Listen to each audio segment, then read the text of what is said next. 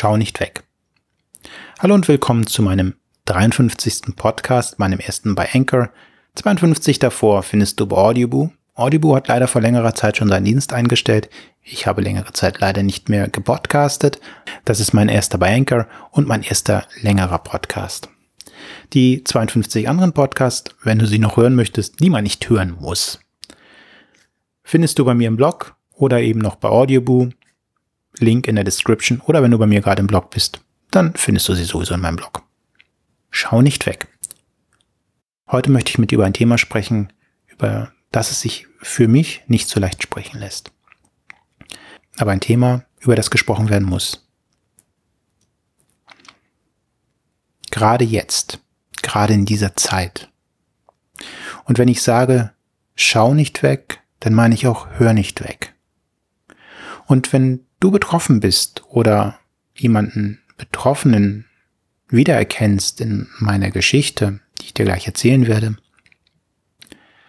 dann habe ich dir unter diesem Blogpost beziehungsweise in der Description Telefonnummern, Webseiten genannt, an die du dich wenden kannst und Hilfe holen kannst.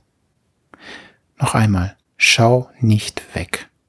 Und wenn du betroffen bist, hol dir Hilfe. Es gibt Menschen, es gibt Organisationen, die dir helfen werden. Mein Thema soll häusliche Gewalt, Alkohol und Tablettensucht sein. Ich bin davon betroffen gewesen. Betroffen bin ich immer noch. Ich wurde nie geschlagen. Ich ähm, habe an meinem Körper keine Gewalt erlebt. Keine körperliche Gewalt. Seelisch, psychisch ist es ein ganz anderes Thema. Die Gewalt, von der ich spreche, und das fällt mir nicht leicht darüber zu sprechen, bisher sprach ich darüber nur mit, oder bisher wissen darüber nur Bescheid, drei Personen in meinem Leben. Eine, die wie ich betroffen war, mein großer Bruder, der leider heute nicht mehr lebt,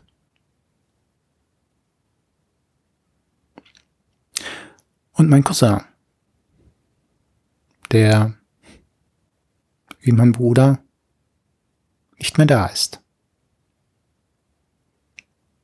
Und ein Stückchen länger als mein Bruder. Diese drei Personen wissen, wussten über diese nun folgende Geschichte Bescheid. Häusliche Gewalt. Das erste Mal in meinem Leben, dass ich häuslich erlebt habe, war mit ungefähr vier Jahren. Nun mag man sagen, vier Jahre, wie kann man sich daran erinnern, was war, als man vier Jahre alt war? Bei diesem einschneidenden Erlebnis, da kann man das. Und ich kann mein Alter auch eingrenzen, weil ich weiß, wo wir zu dieser Zeit gelebt haben. Und das kann nur in diesem Alter mit vier Jahren gewesen sein. Ein, zwei Jahre drauf. Vier Jahre war ich alt. Wir lebten damals noch in den USA. Mein großer Bruder und ich sind in den USA geboren. Meine Mutter, meine Mom ist in den USA geboren. Mein Dad ist 1937 in Deutschland geboren, in, ja, Nazi-Deutschland. Weswegen meine Granny mit ihm auch, ähm, mit ihm und Nee, nur mit ihm. Meine Tante ist in den USA schon geboren. Mit ihm 1942 in die USA geflohen ist. Ja, man merkt, ich äh, schwafel drumherum, weil es mir tatsächlich nicht einfach fällt, einen Startpunkt zu finden. Also, ich war vier Jahre alt und habe das erste Mal diese Gewalt erlebt. Wir waren zu diesem Zeitpunkt, als ich das äh, erlebt habe, im Urlaub. Wir waren mit einem Camper im Urlaub in einem Park. Und meine Eltern haben sich zu diesem Zeitpunkt mit einem Manager, einem Besitzer eines Diners, eines Restaurants, das kann ich leider nicht mehr genau eingrenzen, befreundet. Und eines Abends haben wir bei diesem Manager, Besitzer gegrillt. Es war aber so, dass mein der dachte, dass meine Mom mit äh, diesem, nennen wir ihn Manager, mit diesem Manager des Diners, bleiben wir mal bei einem Diner, es ist ja egal, was es war, geflirtet hat. Mein Dad, selbst kein Mensch von, wie man im Deutschen sagt, Traurigkeit, war ein sehr eifersüchtiger Mensch. Und das hatte meine Mom auch ziemlich oft spüren lassen. So auch an diesem Abend, während dieses Grillens. An was ich mich erinnern kann, ist, dass der Streit schon dort in dem Garten, dort wo wir gegrillt haben, begonnen hat. Und wir aus diesem Grund das Grillen auch verlassen haben. Mein großer Bruder, der eine älter war als ich, ähm, meine Mom und mein Dad. Wir verließen die, dieses Grillen. Während, des, während wir von, dem, von dieser Veranstaltung, von diesem Ort zu unserem Camper gingen, stritten sich meine Eltern immer weiter und es steigerte sich, es potenzierte sich immer weiter nach oben. Meine Mom war auch niemand, die einfach so zurückgesteckt hat. Nicht verbal. Da sind wir uns ein bisschen ähnlich. Die ging dann verbal auch immer wieder darauf ein. Nach einiger Zeit kamen wir dann bei unserem Camper an. Und jetzt kann es möglich sein, dass zwischen dem nun, was nun geschehen wird, und dem Ankommen schon eine gewisse Zeitspanne war.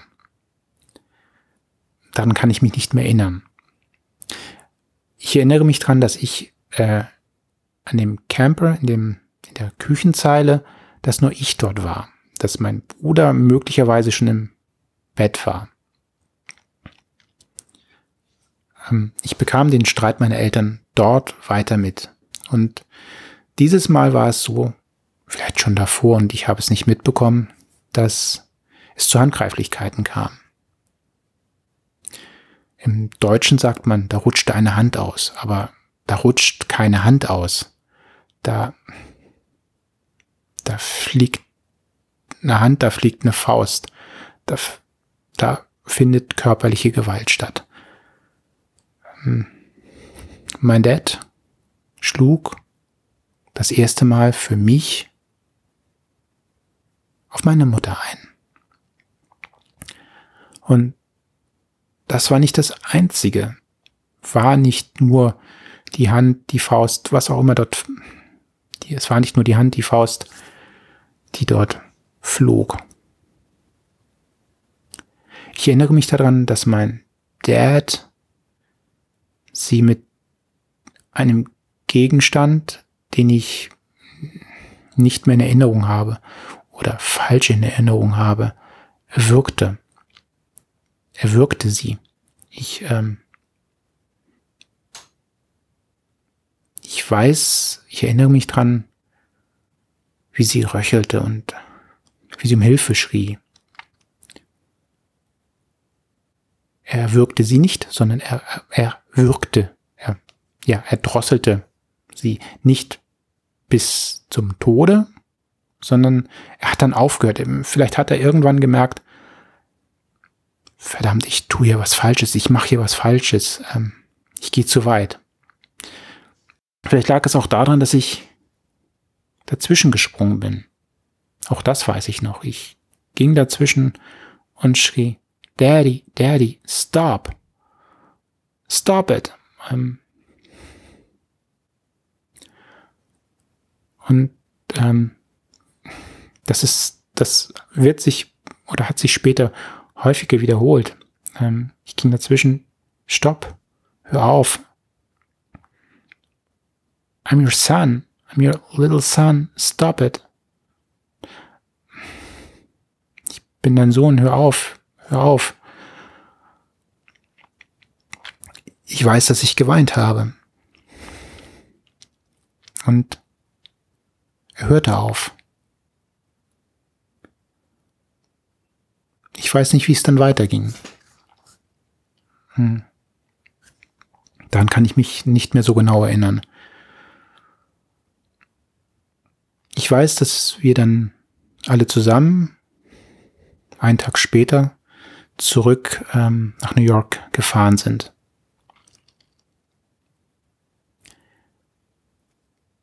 Was danach geschah, sie haben sich immer wieder gestritten.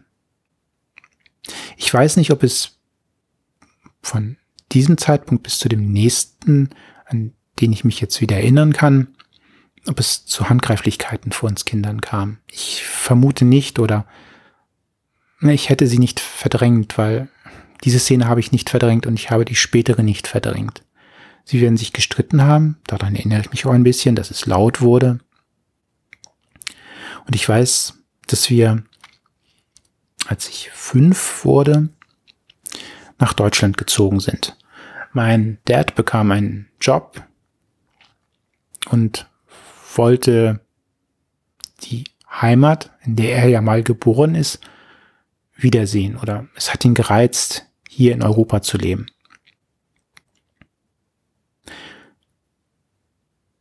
Zumindest glaube ich das. Vielleicht war es auch schon oder ist es ein Schritt gewesen, um aus den USA wegzugehen, um neu anzufangen, um das, was passiert ist oder was passierte, zu ändern, um es vergessen zu machen?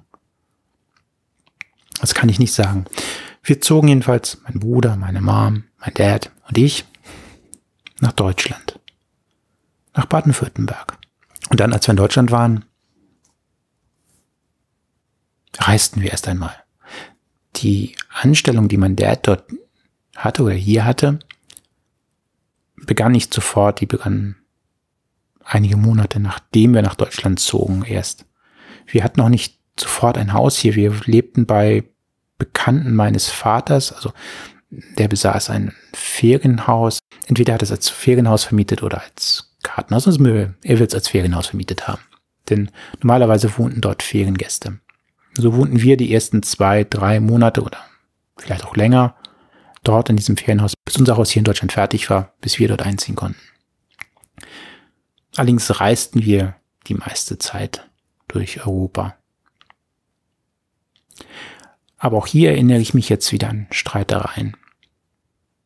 Und ich erinnere mich daran, dass, was ich auch in, als es im Camper passierte, mich daran erinnere, dass mein Dad meiner Mom vorwarf, dass sie vor Philipp und mir, also meinem Bruder und mir, fremdgegangen sei wie ich am Anfang sagte, mein Dad war auch kein Mensch von Traurigkeit. Der ist viel öfter fremd gegangen. Bei meiner Mom, ich weiß es nicht. Ich weiß nicht, ob sie wirklich mit einem Bekannten unserer Familie etwas hatte oder nicht. Mein Dad warf ihr das wenigstens vor. So wie damals mit dem Manager des äh, Diners. Er warf ihr das immer wieder vor und so kam es auch hier in Deutschland immer wieder zu Streitereien. Und wo ich mich dann auch an was ich mich dann auch wieder erinnere, ist, dass es jetzt häufiger zu Gewalt kam. Und dass es immer dann zu Gewalt kam, wenn mein Vater trank.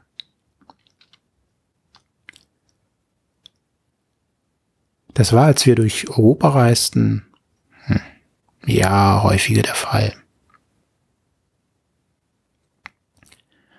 Und jetzt kann ich auch ganz genau sagen, Jetzt müssen Menschen gewusst haben, im näheren Umkreis, dass es diese häusliche Gewalt gibt.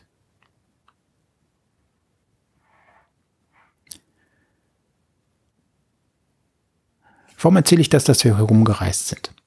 Es hat einen Grund. Denn immer wenn es zu einem Gewaltausbruch zwischen meinem Dad und meiner Mom kam, sind wir verreist danach. Oder fast immer. Und gerade als ich noch, oder als mein Bruder und ich noch im Grundschulalter waren. Und warum habe ich das mit dem Bekannten meines Vaters erzählt, dass wir in dem Ferienhaus wohnten? Ganz einfach. Dort kam es, während wir dort wohnten, zu einer Szene, wo ich gerade eben schon sagte, ab jetzt mussten die Leute Bescheid wissen. Denn auch dort kam es zu diesen Auseinandersetzungen. Und an eine Szene erinnere ich mich, dort stritten mein, meine Eltern wieder einmal, wieder einmal das altbekannte Thema Eifersucht. Und dieser Bekannte meines Vaters war dabei. Auch dessen Frau. Und dann schubste mein Dad meine Mom vom Stuhl.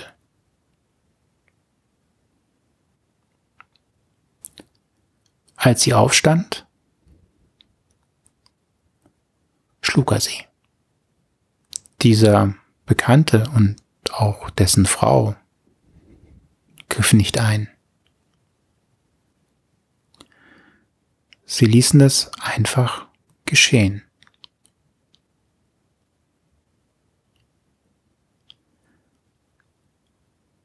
Somit bin ich wieder eingesprungen.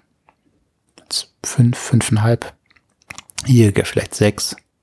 Das war vor meiner Schulzeit. Sprang ich dazwischen und wieder die Szene, wie ich sie im Camper gemacht habe. Daddy, Daddy, stop it. Ich bin dein Sohn. Ich habe mich in den Hals geworfen und ihn gebeten aufzuhören. Und das hat wieder gewirkt. Wieder hat er aufgehört.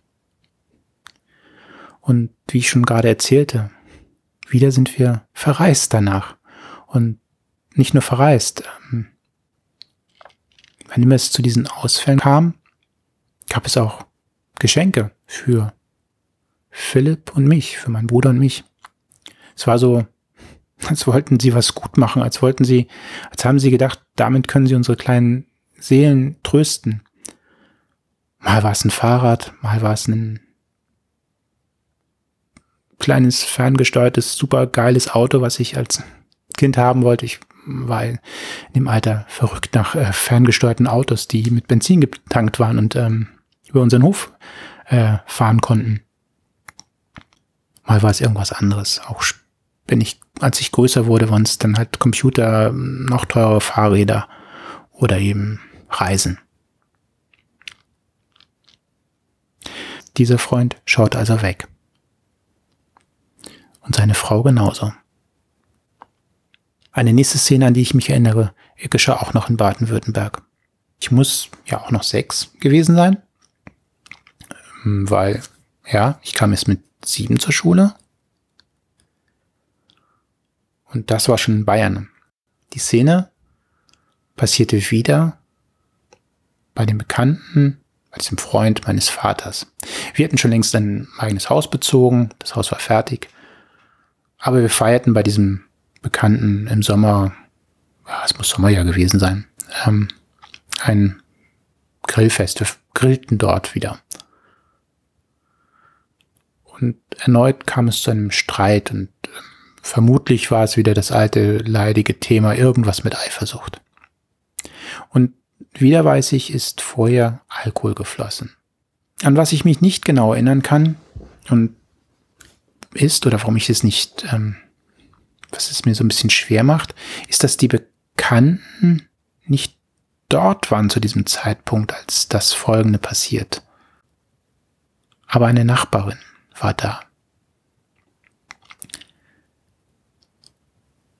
Vielleicht habe ich die Bekannten auch einfach ausge einfach aus dem Gedächtnis ähm, verbannt. Ich weiß es nicht. Aber ich weiß, dass mein Dad meine Mom so und so geschlagen hat, dass sie am Kopf blutete. Ich weiß nicht womit, ob sie ähm, ob er sie gegen eine Wand geschlagen hat, ob sie gefallen ist, ob das ein Faustschlag war. Ein hm, Faustschlag eher nicht. Denn das war schon ein Loch, was ihm, ein sogenanntes Loch, was sie im Kopf hatte. An was ich mich erinnere ist, dass ich, weil ich wusste, dass die Nachbarin Krankenschwester war, oder Arzthelferin, ja, so nannte man das noch, ähm, dass ich die informiert habe, weil meine Mom eben blutete und ähm, die meine Mom erst versorgte. Aber ich weiß auch, dass danach nichts geschah. Wieder jemand, der wegguckte. Wieder jemand, der weghörte. Wieder jemand, der nichts getan hat. Nun waren die nächsten Jahre nicht immer mit Gewalt geprägt, aber immer wieder kam es auch dazu. Immer wieder kam es zu lauten Streitigkeiten. Und, ähm, mein Dad mittlerweile ähm, in einer Klinik beschäftigt, mittlerweile nicht mehr in Baden-Württemberg, sondern in Bayern.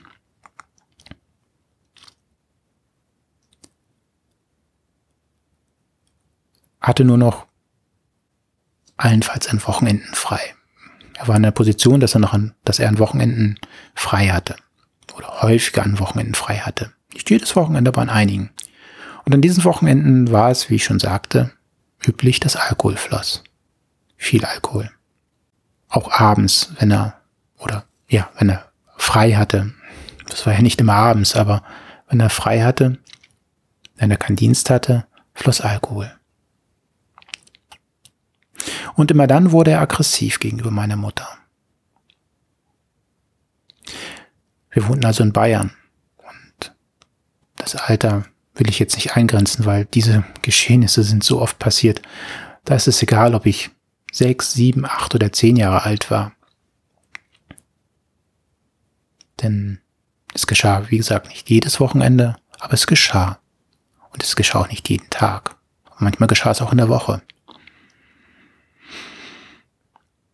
So schlug man, der hat immer häufiger auf meine Mutter ein. Immer häufiger endeten die Streits mit Gewalt. Und mit so einer Gewalt, dass meine Mom schrie, laut schrie. Und auch wenn wir ein eigenes Haus hatten, ein Einzelhaus, ein Einzelgrundstück, müssen Nachbarn das gehört haben. Denn wenn ich, wenn ich von der Schule kam oder wenn ich von Freunden kam auf der Straße den Streit gehört habe, dann müssen das auch Nachbarn gehört haben. Wieder haben Menschen weggehört, weggeschaut. Es war manchmal so, dass ich, dass ich für meine Eltern gestritten haben und meine Masche mit Daddy weinen, ihm um den Hals fallen, ihn wegzerren und wir hatten ein, das klingt so anders, aber wir hatten ein sehr inniges Verhältnis, mein Papa und ich, mein Dad und ich. Das haben wir bis zum Schluss gehabt. Wenngleich es zum Schluss etwas getrübter war vielleicht, komme ich noch zu. Wenn es aber nicht gewirkt hat, dann bin ich manchmal aus Verzweiflung rausgelaufen. Und jetzt sagt der ein oder andere, der vielleicht gerade zuhört, ja, was war denn mit deinem Bruder? Der hat das passiv erlebt. Obwohl ich der Kleinere war, habe auch ich ihn geschützt. Ich habe ihn in ein Zimmer geschickt, habe ihn gesagt, geh weg. Ich bin dazwischen gegangen.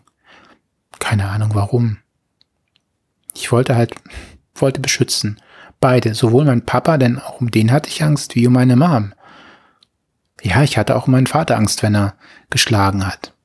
Ich kann nicht sagen warum, aber ich hatte diese Angst. Ich hatte Angst um ihn. Ich wollte erzählen, was passiert ist. Wenn meine Methode mit Daddy, Daddy, Stop und, und den Hals fallen, und I'm your son, keinen Erfolg hatte, dann konnte schon mal passieren, dass ich rausgelaufen bin und um Hilfe gerufen habe, auf der Straße. Und niemand, niemand hat geholfen. Ich weiß, dass die Leute hinter ihrem Fenster standen, saßen, guckten, zuhörten keiner, keiner hat irgendwas getan. Keiner hat mal die Polizei gerufen. Keiner hat mal einem Jugendamt Bescheid gesagt. Irgendetwas. Alle haben geschwiegen. Vielleicht war es der Einfluss meines Dads. Vielleicht war es auch einfach die Gleichgültigkeit der Menschen.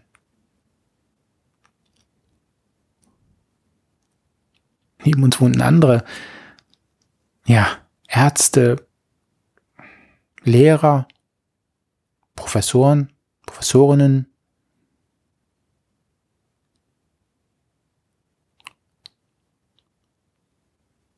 Keiner hat was gemacht. Keiner hat eingegriffen. Als ich, oder ja, als ich zehn war, Philipp elf, zehn, elf, zwölf, ähm, sind wir von Bayern nach Schleswig-Holstein gezogen. Mein Dad hatte, als ich elf war, seinen ersten Schlaganfall. Danach hat er erstmal kein Alkohol mehr getrunken. Es hat leider nicht lange angehalten, aber ein gutes Jahr, halbes Jahr. Und dann fing es wieder an. Dann fingen wieder die Streitereien an. Jetzt weiß ich, kann ich mich auch klar erinnern, was dort gesagt worden ist. Es fehlen das B-Wort, im Deutschen das S-Wort gegenüber meiner Mutter. Er hat sie klein gemacht. Und meine Mutter, wie ich ja sagte, immer wieder dagegen mit Worten. Meine Mom konnte auch nicht klein beigeben. Und so steigerte sich das jedes Mal, immer wieder und wieder. Und auch in Schleswig-Holstein war es wieder so. Auch dort hörten die Nachbarn weg. Auch dort wohnten wir zwar in einem Haus, in einem eigenen, also in einem freistehenden Haus, aber auch dort habe ich das auf der Straße gehört. Und nochmal, wenn ich das gehört habe, haben das auch die Nachbarn gehört. Dort habe ich ein Mädchen kennengelernt, die ein bisschen älter war als ich, die aber das Gleiche durchmachte. Ihre Eltern wohnten drei Häuser, vier Häuser entfernt von uns. Mit ihr konnte ich darüber sprechen.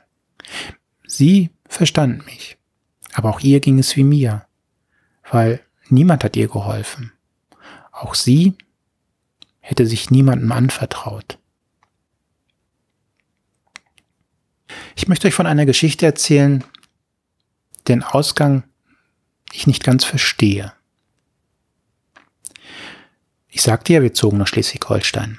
Es war Weihnachten und es war eines der Weihnachten, die wir in Deutschland verbrachten. Das ist eher ungewöhnlich für uns gewesen, weil wir meistens zu der Familie in die USA gingen. In dem Fall war Grandpa, der Vater meiner Mutter, bei uns in Deutschland. Mein, mein Dad und Grandpa verstanden sich nie wirklich gut. Mein mein Grandpa hat es mir so gesehen, dass äh, mein Dad ihm die Tochter weggenommen hätte.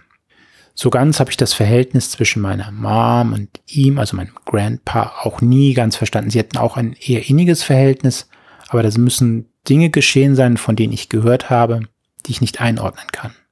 Die können an der Eifersucht meines Dads gelegen haben. Mein Dad warf, meinem, warf ihm vor, er hätte sich an meiner Mom als Kind, meiner Mutter als Kind, irgendwie vergangen. Und das kam an diesem Tag kurz vor Weihnachten hoch. Mein Vater und mein Opa stritten sich. Stritten sich laut. Mein Opa war nicht, oder nein, mein Opa ist ist nicht der größte Mensch. Ähm, mein Dad ist so ein Stückchen kleiner als ich oder war ein Stückchen kleiner als ich. Ich bin 1,81, 82 groß und mein Paps ist 1,80, 1,79 groß. Mein Opa war groß. Mein Opa ungefähr 1,65. Schon ein körperlicher Unterschied. Dennoch ist mein Opa nicht der Schwächste. Ähm, er war Kapitän auf einem, äh, auf einem Schiff, Containerschiff, und wusste sich auch dort durchzusetzen. So stritten sich die beiden nun ähm, unter anderem über meine Mom und das, was in ihrer Jugend mein Großvater getan haben soll. Irgendwann waren es keine Worte mehr. Es flogen wieder Fäuste. Ich vermag nicht zu sagen, wer als erstes geschlagen hat. An was ich mich erinnere, ist, dass mein Opa bewusstlos am Boden lag. Irgendwann. Und ich aus Verzweiflung, weil ich nicht wusste, was zu tun ist. Oder vielleicht doch wusste ich, was zu tun ist. Ich lief zu einem Nachbarn und bat ihn, die Polizei zu rufen oder einen Rettungswagen. Dieser Nachbar weigerte sich zunächst, Polizei und Rettungsdienst zu rufen. Ich drängte darauf, es endlich zu tun, und er tat es irgendwann. So kam Rettungsdienst und Polizei, und als ich wieder rüber ging ins Haus, war mein Opa längst wieder bei Bewusstsein. Hm, vermutlich schon eine ganze Zeit davor. Und warum das nicht weiter verfolgt worden ist, weiß ich nicht. Ich weiß, dass es nie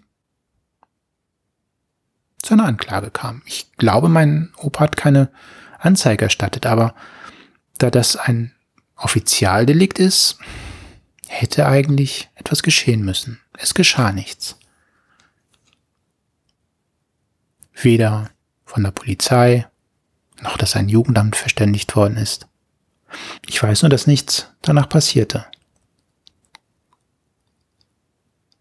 Allerdings war das ein kurz erholsamer Schock für mein Dad. Denn auch danach nahmen zumindest die Gewaltexzesse ab. Naja, und das Übliche passierte. Wir bekamen Geschenke, verreisten. Ja, ja. Um uns ein bisschen abzulenken. Und nun möchte ich die letzte Geschichte von der Gewalt erzählen. Die, die das Verhältnis zwischen meinem Vater und mir deutlich veränderte. Und ich bis zu seinem Tode nicht weiß, ob er mir verziehen hat. Oder ob er verstanden hat, warum ich das getan habe. Ich war 14. Wieder kam es zu einem Streit zu Hause. Wieder war es die Weihnachtszeit. Wir waren in Deutschland, noch in Deutschland. Seine Schwester, meine Tante also, war bei uns. Es muss vor dem Geburtstag von meinem Dad gewesen sein. Mein Dad hatte zur Weihnachtszeit Geburtstag. Und es war vor seinem Geburtstag. Denn ich hatte noch Schule, oder wir hatten noch Schule, und wir waren in Deutschland. Meine Tante war da. Eines Abends kam es wieder zu einem Streit zwischen meinen Eltern. Ehrlich gesagt, ich habe mittlerweile aufgegeben oder ich hatte aufgegeben, mir zu merken, warum sie sich stritten. Denn irgendwann hatte sich das so verändert, dass es kein Streit mehr allein wegen der Eifersucht war.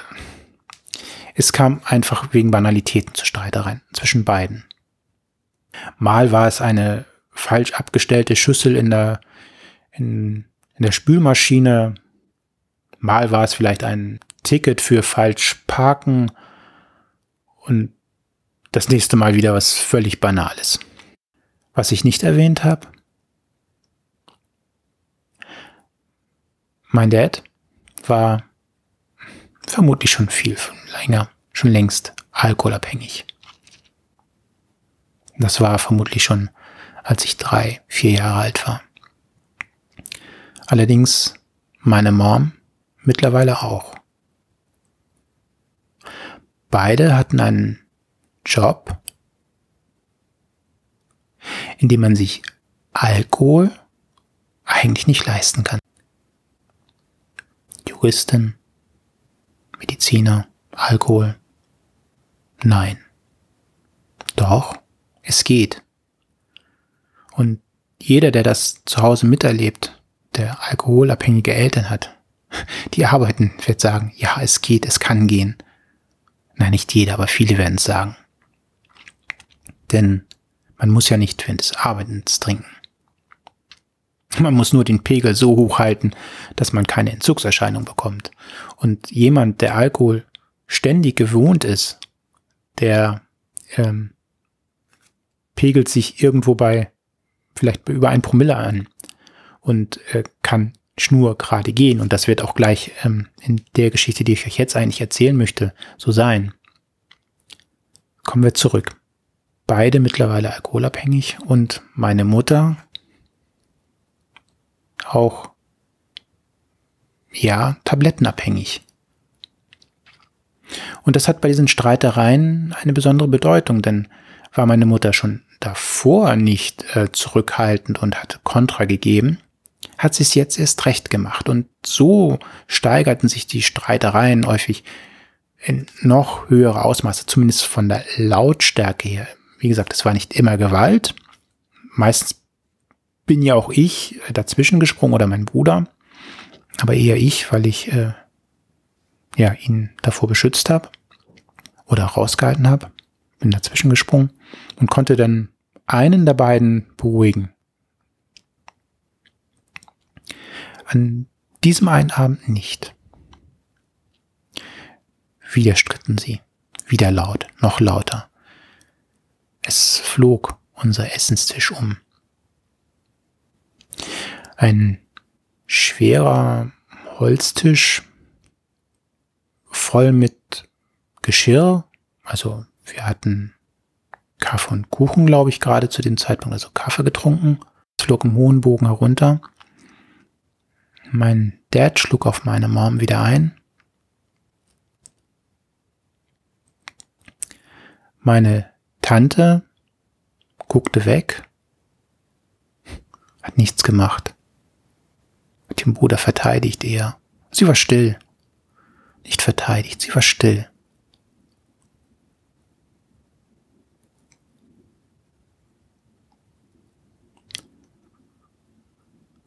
Dieses Mal hatte ich mein Handy. Und ich hatte Angst um meine Mutter. Denn ich konnte meinen Dad nicht beruhigen. Ich bekam ihn nicht ruhig. Ich, egal was ich machte, es, es half kein Weinen, es half kein Flehen, es half kein nichts. Nichts, was uns immer half. Ich konnte ihn nicht wegziehen.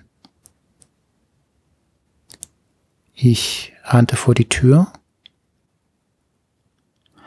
und rief die Polizei.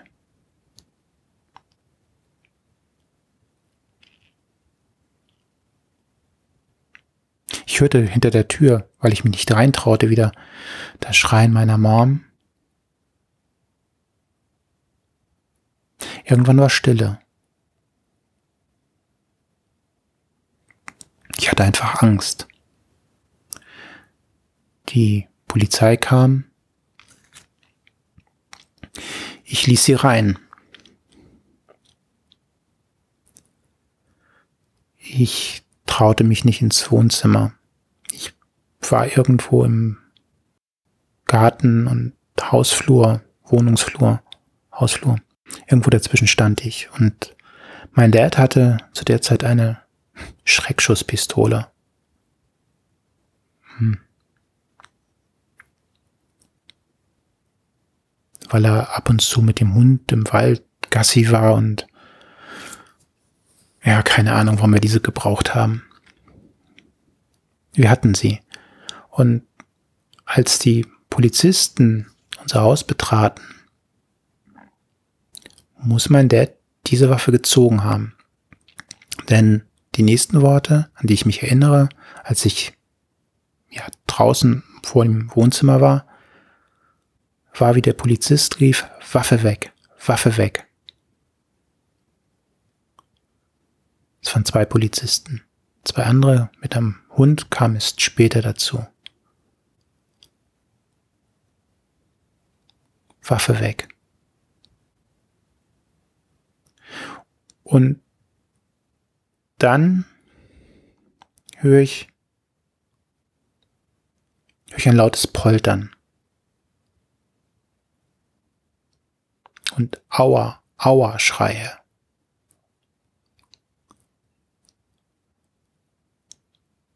Weil ich nicht wusste, was geschehen ist und ich so eine Angst hatte. Oder trotz meiner Angst rannte ich in, zum Wohnzimmer und sah meinen Dad gefesselt über dem Sofa hängen. Die Hände auf dem Rücken, an seiner Stirn eine Platzwunde. Vermutlich hat er einer der Polizisten meinem Dad die Waffe aus der Hand geschlagen. Ich weiß noch, wie der Kollege, der zweite Kollege zu ihm, sie haben Glück, dass mein Kollege nicht geschossen hat. Als das zweite Polizeifahrzeug kam mit der zweiten Besatzung, mit zwei weiteren Beamten und dem Hund, war die Szene geklärt. Sie führten meinen Dad ab.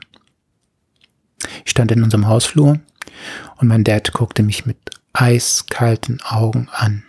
Ich habe so kalte Augen nie zuvor und danach gesehen. Diese Augen waren kalt und voll Hass. Ich habe einen Hass gespürt, einen unglaublichen Hass. An diesem Tag ist wohl etwas zwischen uns zerbrochen. Mein Dad kam zur Ausnüchterung in Polizeigewahrsam, in eine, ja, in eine Zelle wohl. Etwa gegen 11 Uhr klingelt unser Telefon. 11 Uhr abends. 23 Uhr. Ein Polizist, eine Polizistin, ich weiß es nicht, ähm, teilte uns mit, dass mein Dad nun in einer Psychiatrie sei in einer psychiatrischen Anstalt, weil er versucht habe, sich selbst umzubringen in der Gefängniszelle. Was nicht funktioniert hat. Dort wurde auf richterlichen Beschluss für 14 Tage festgehalten, während eine Entzugskur machen musste, einen Entzug.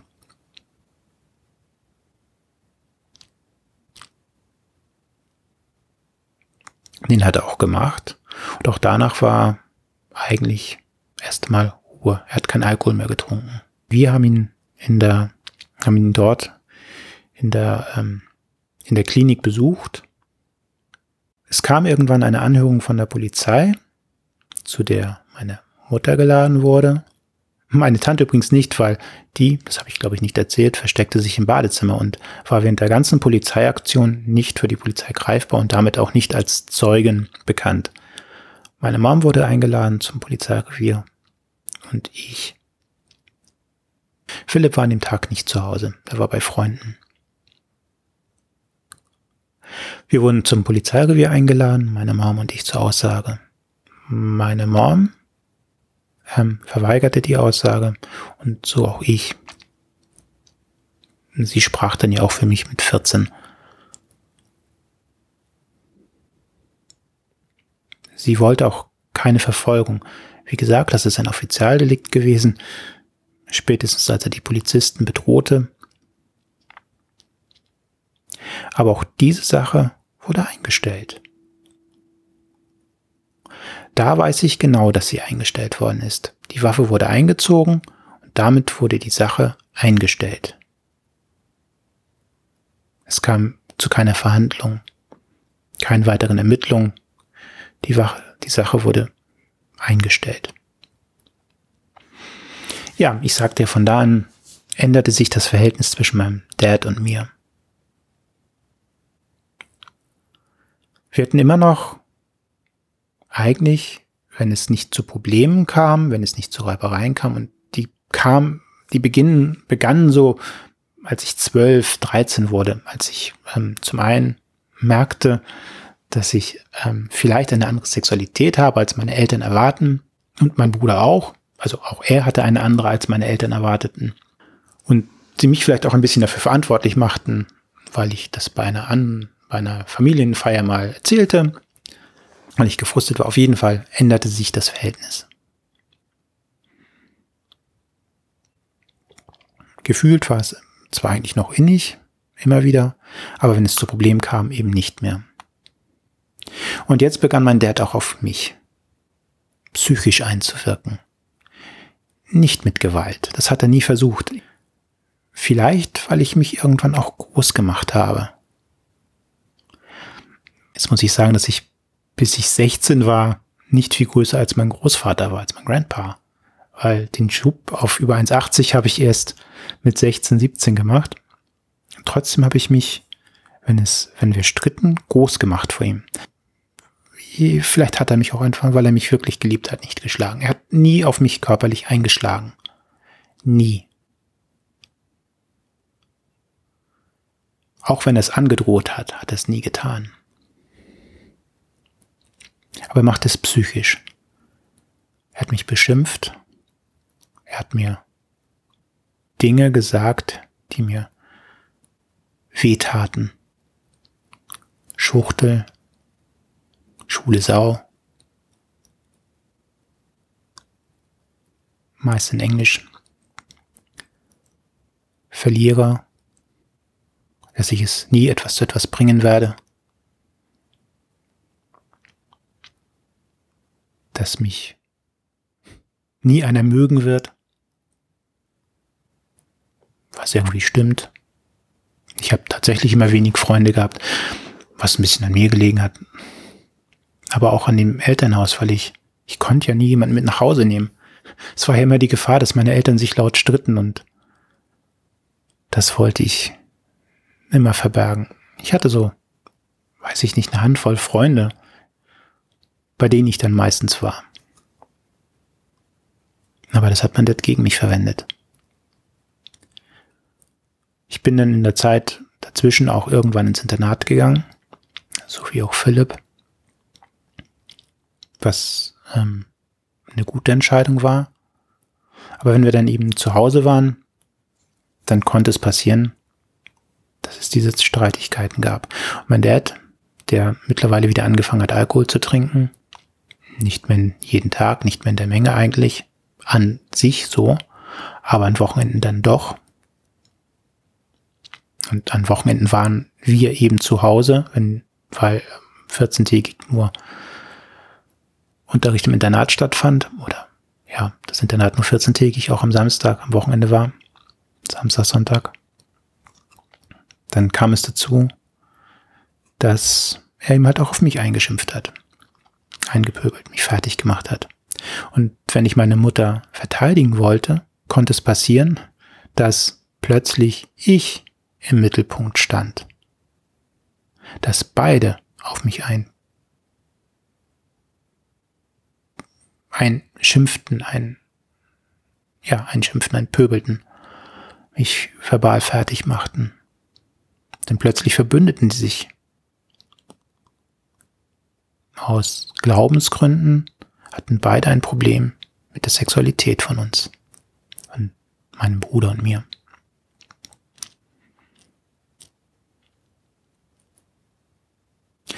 Das ist hängen geblieben bis heute. Und wenn ich erzählt habe von haben weggehört, haben weggeschaut, dann waren das nicht nur Nachbarn, sondern auch Lehrer, Lehrerinnen, die das mitbekommen haben müssen. Die mitbekommen haben müssen, dass meine Eltern streiten. Wir haben immer auf kleinen Dörfern gelebt, in kleinen Dörfern. Und immer haben auch Lehrerinnen, Lehrer dort mitgelebt und die müssen das mitbekommen haben. Es war ja auch oft so, dass, ich erzählte es ja, dass wir, wenn es zu Wochen, zu Streitereien kam, dass wir dann einfach mal eine Wochenende, äh, eine Woche in Urlaub gefahren sind. Dann waren Philipp und ich einfach krank, was zum Teil ja auch stimmte. Also ich war ein teilweise ein kränkliches Kind. Ich hatte ähm, als Kind Lungenprobleme. Ich litt häufig an Bronchitis, an Erkältungen. Und dann tat es mir einfach gut, am Meer zu sein. An der Nordsee oder noch besser am Mittelmeer, wo wir oft waren, in Italien. Das tat mir dann einfach gut. Aber dann habe ich eben halt eine Woche in der Schule gefehlt. Mit Entschuldigung.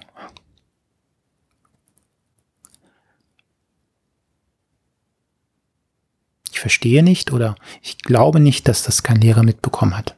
Keine Lehrkraft, keine Lehrerin.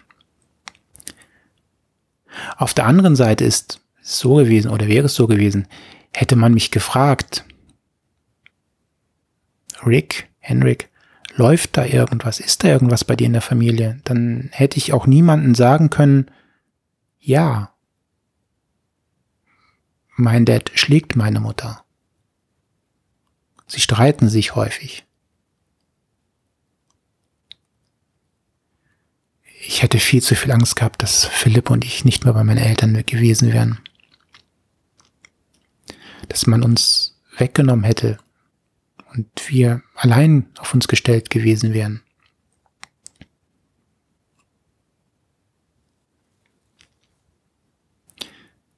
Bis heute, sagte ich ja, kann ich niemanden darüber einfach erzählen. Heute ist es auch Scham. Ich schäme mich auch dafür. Das war auch damals so. Ich schäme mich dafür, dass sich meine Eltern streiten. Wenn denn doch einer der Freundinnen mal was mitbekommen hat, dass meine Eltern stritten, weil ich sagte ja, es war auf der Straße zu hören, ich hab's gehört, wenn ich kam, andere werden es auch gehört haben, dann habe ich gesagt, na, meine Eltern stritten nicht, die haben sich einen Film angeguckt, der war wohl ein bisschen laut. Also das war im Film. Meine Mom, wenn sie Verletzung hatte im Gesicht, was ja vorkam, hat zu den Freunden auch nie gesagt oder zu Nachbarn, dass sie geschlagen worden wäre, sondern dann ist sie gestürzt oder ist ja ist ein Unfall beim Reiten, beim Angeln, irgendwo ist ein Unfall passiert. Und trotzdem müssen das viele Leute mitbekommen haben. Nachbarn, Bekannte, Freunde meiner Eltern, Lehrkräfte. Und alle haben weggeschaut. Alle haben weggehört, wollten keine Probleme haben.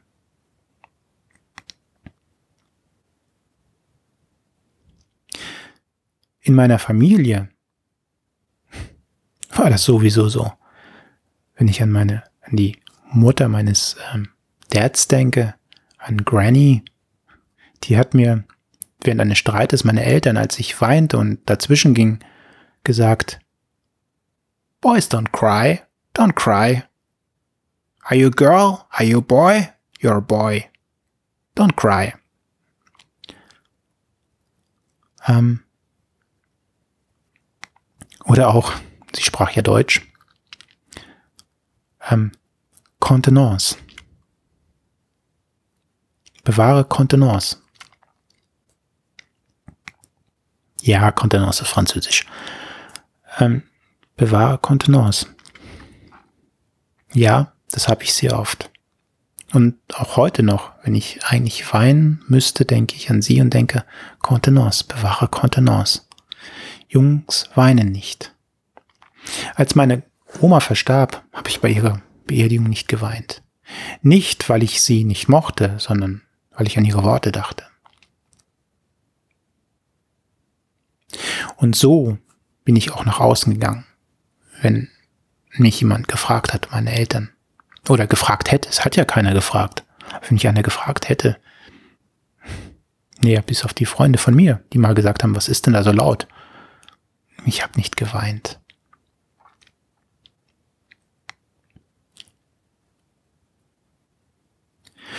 Und obwohl das jetzt viele Jahre her ist, ähm, mein Dad hat dann, als ich 16 war, hat dann den nächsten Schlaganfall bekommen, seinen dritten zu dem Zeitpunkt.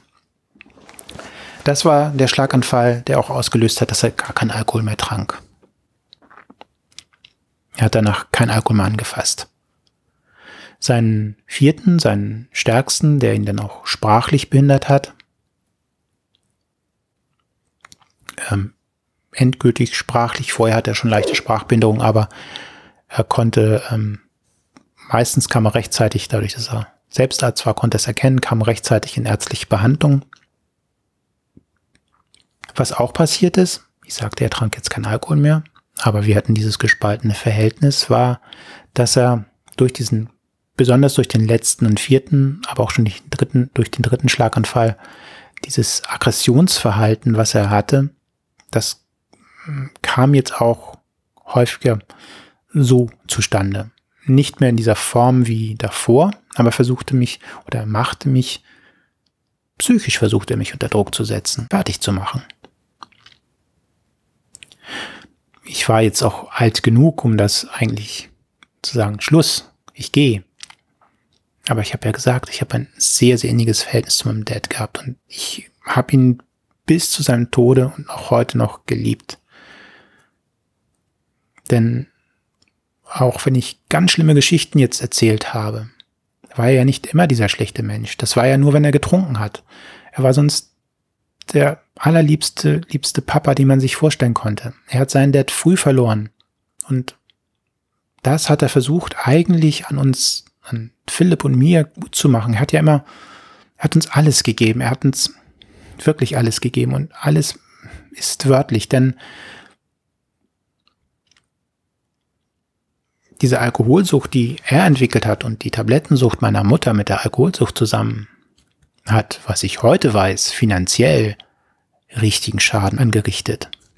Und davon haben weder mein Bruder noch ich jemals etwas mitbekommen. Sie haben das teure Internat bezahlt. Ich weiß nicht, heute, nach deren Tod, weiß ich nicht wie. Ich weiß nicht, wie sie es finanzieren konnten. Sie haben es finanziert. Sie haben uns alles bezahlt. Sie haben uns ein Auto gekauft. Sie haben uns Reisen gekauft. Sie haben mir Reisen ermöglicht. Uns, die eigentlich nicht drin gewesen wären. Sie haben uns also wirklich, wirklich geliebt. Also, das klingt, ja, sie haben euch mit Geld geliebt. Nein, sie haben uns auch so geliebt ich konnte mich, wenn man, wenn es mir schlecht ging, konnte ich mich bei meinem Papa einkuscheln. Wenn ich irgendwann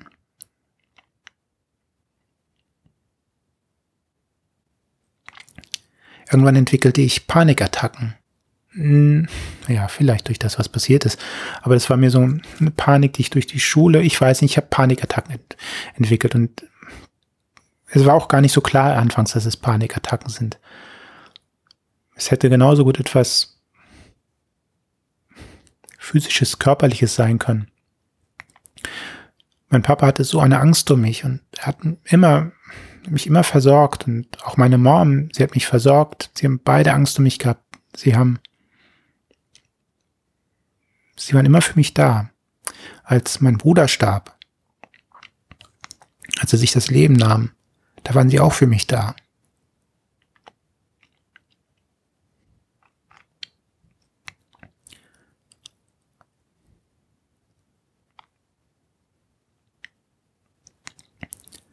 Es, da war, wenn man dieses, dieses Alkoholproblem, dieses Tablettenproblem meiner Eltern nicht, meines, nicht wusste, wenn sie nüchtern waren und wir auf andere Leute trafen, waren wir sowas wie eine Bilderbuchfamilie. Jeder andere, der, der es nicht wissen konnte, das gab es ja auch, es gab im Urlaub, es gab ja, es gab im Urlaub Leute, die es natürlich nicht, die es selbstverständlich nicht wissen konnten, weil meine Eltern da vielleicht nicht gestritten haben. Dann waren, waren die schon neidisch zum Teil und fanden das toll, wie niedlich und wie schön es doch ist, diese beiden Söhne und dieses innige Verhältnis der Kinder zu den Eltern, zu den Adoptiveltern. Ähm, das war da. Und daher sind meine Eltern keine böse Menschen gewesen, nicht mein Dad, nicht meine Mom es ist nicht schön geendet. Mein Dad verstarb 2013. Meine Mom erlitt 2011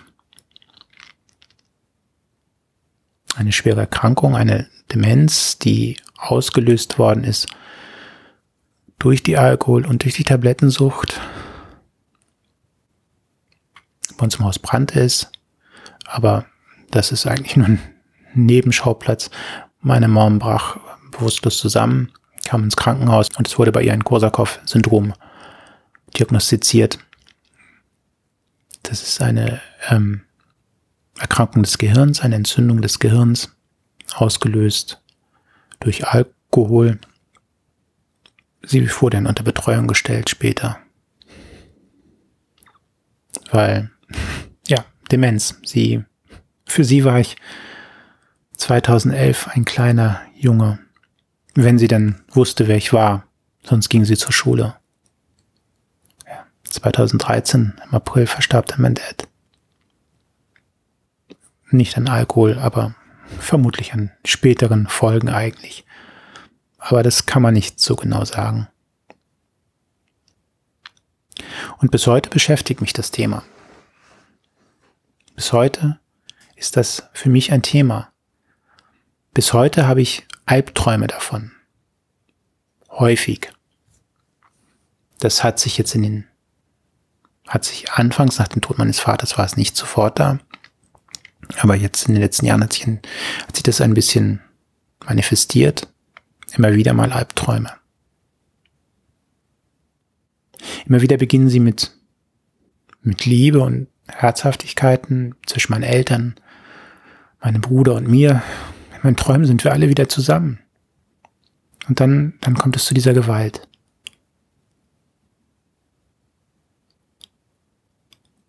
Meistens auf mich und nicht, auch dort nicht mit Schlägen, sondern eben diese psychische Gewalt. Auch in den Träumen. Und nur, weil Menschen weggeguckt haben. Und weil ich mich nicht getraut habe, weil ich mich geschämt habe, Hilfe zu holen, irgendjemandem Bescheid zu geben, zu sagen, hier läuft bei uns was falsch. Und damit möchte ich jetzt auch enden. Noch einmal der Aufruf, wenn du wenn du betroffen bist, wenn dir das gerade passiert, wenn dir das passiert ist, hol dir Hilfe. Ich habe unten links Telefonnummern verlinkt. Die Telefonseelsorge ist immer eine gute Nummer. Wenn du nicht telefonieren möchtest, sprich mit deinem Lehrer, deiner Lehrerin, sprich mit dem, mit dem Geistlichen deiner Gemeinde, Sprich mit irgendjemandem drüber, der dir helfen kann. Und auch wenn es heißt, die Familie verlassen zu müssen, vielleicht, hilft dir, es hilft dir. Das wirst du anfangs nicht verstehen, vielleicht, aber später auf jeden Fall. Hol dir Hilfe. Bleib nicht allein wenn du jetzt hörst und du weißt oder du hast es mitbekommen, dass in deiner Nachbarschaft ähnliches passiert, in deinem Freundeskreis, dass du siehst, dass dort häusliche Gewalt stattfindet. Egal in welcher Form. Schweige nicht, guck nicht weg, hör nicht weg. Hol Hilfe. Auch hier helfen die Links und die Telefonnummern, die ich unten verlinkt habe in der Beschreibung, im Blog. Auch hier helfen Behörden, Ämter,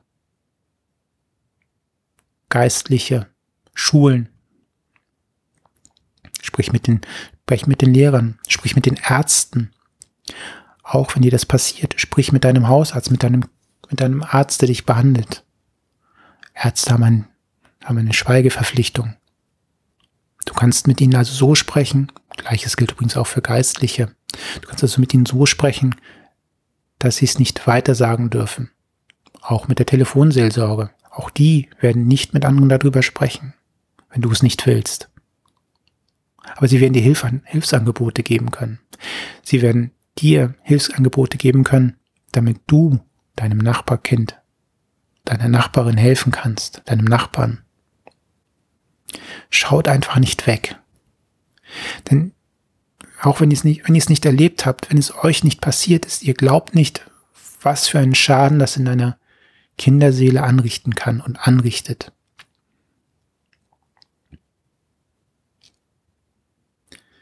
Denn auch wenn ich das verneinen würde, es hat einen Schaden bei mir angerichtet.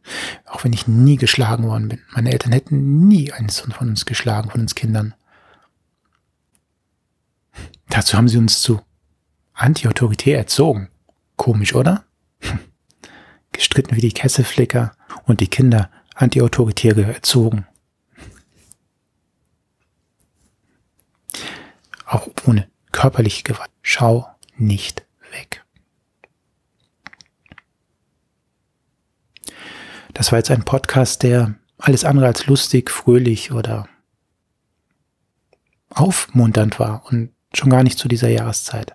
Das war ein Podcast, in dem ich über etwas gesprochen habe, das nicht mal heute die nächsten Menschen in meinem Umkreis wissen, weil ich darüber nicht sprechen kann. Wenn man mich heute ansprechen würde auf diesen Podcast, dann würde ich sagen, es war alles nicht so schlimm und eigentlich ist es auch egal. Und eigentlich hätte ich darüber gar nicht sprechen sollen. Ich hätte diesen Podcast nicht mal veröffentlichen sollen. Wenn du ihn hörst, habe ich es getan. Wenn nicht, naja, dann wirst du es nie erfahren haben, dass es diesen Podcast gab. Ich würde jetzt sagen, bis zum nächsten Mal. Ich weiß nicht wann. Es wird ein nächstes Mal geben. Ich hoffe, dann werde ich über etwas Schöneres sprechen, über etwas Angenehmeres, etwas Freundlicheres. Es war der allererste hier bei Anchor. Es war der erste sehr, sehr nachdenkliche Podcast. Ich danke dir fürs Zuhören. Vielleicht hinterlässt du etwas in den Kommentaren bei mir im Blog. Link in der Beschreibung. Vielen Dank fürs Zuhören. Schaut nicht weg. Holt Hilfe. Dankeschön. Bis zum nächsten Mal.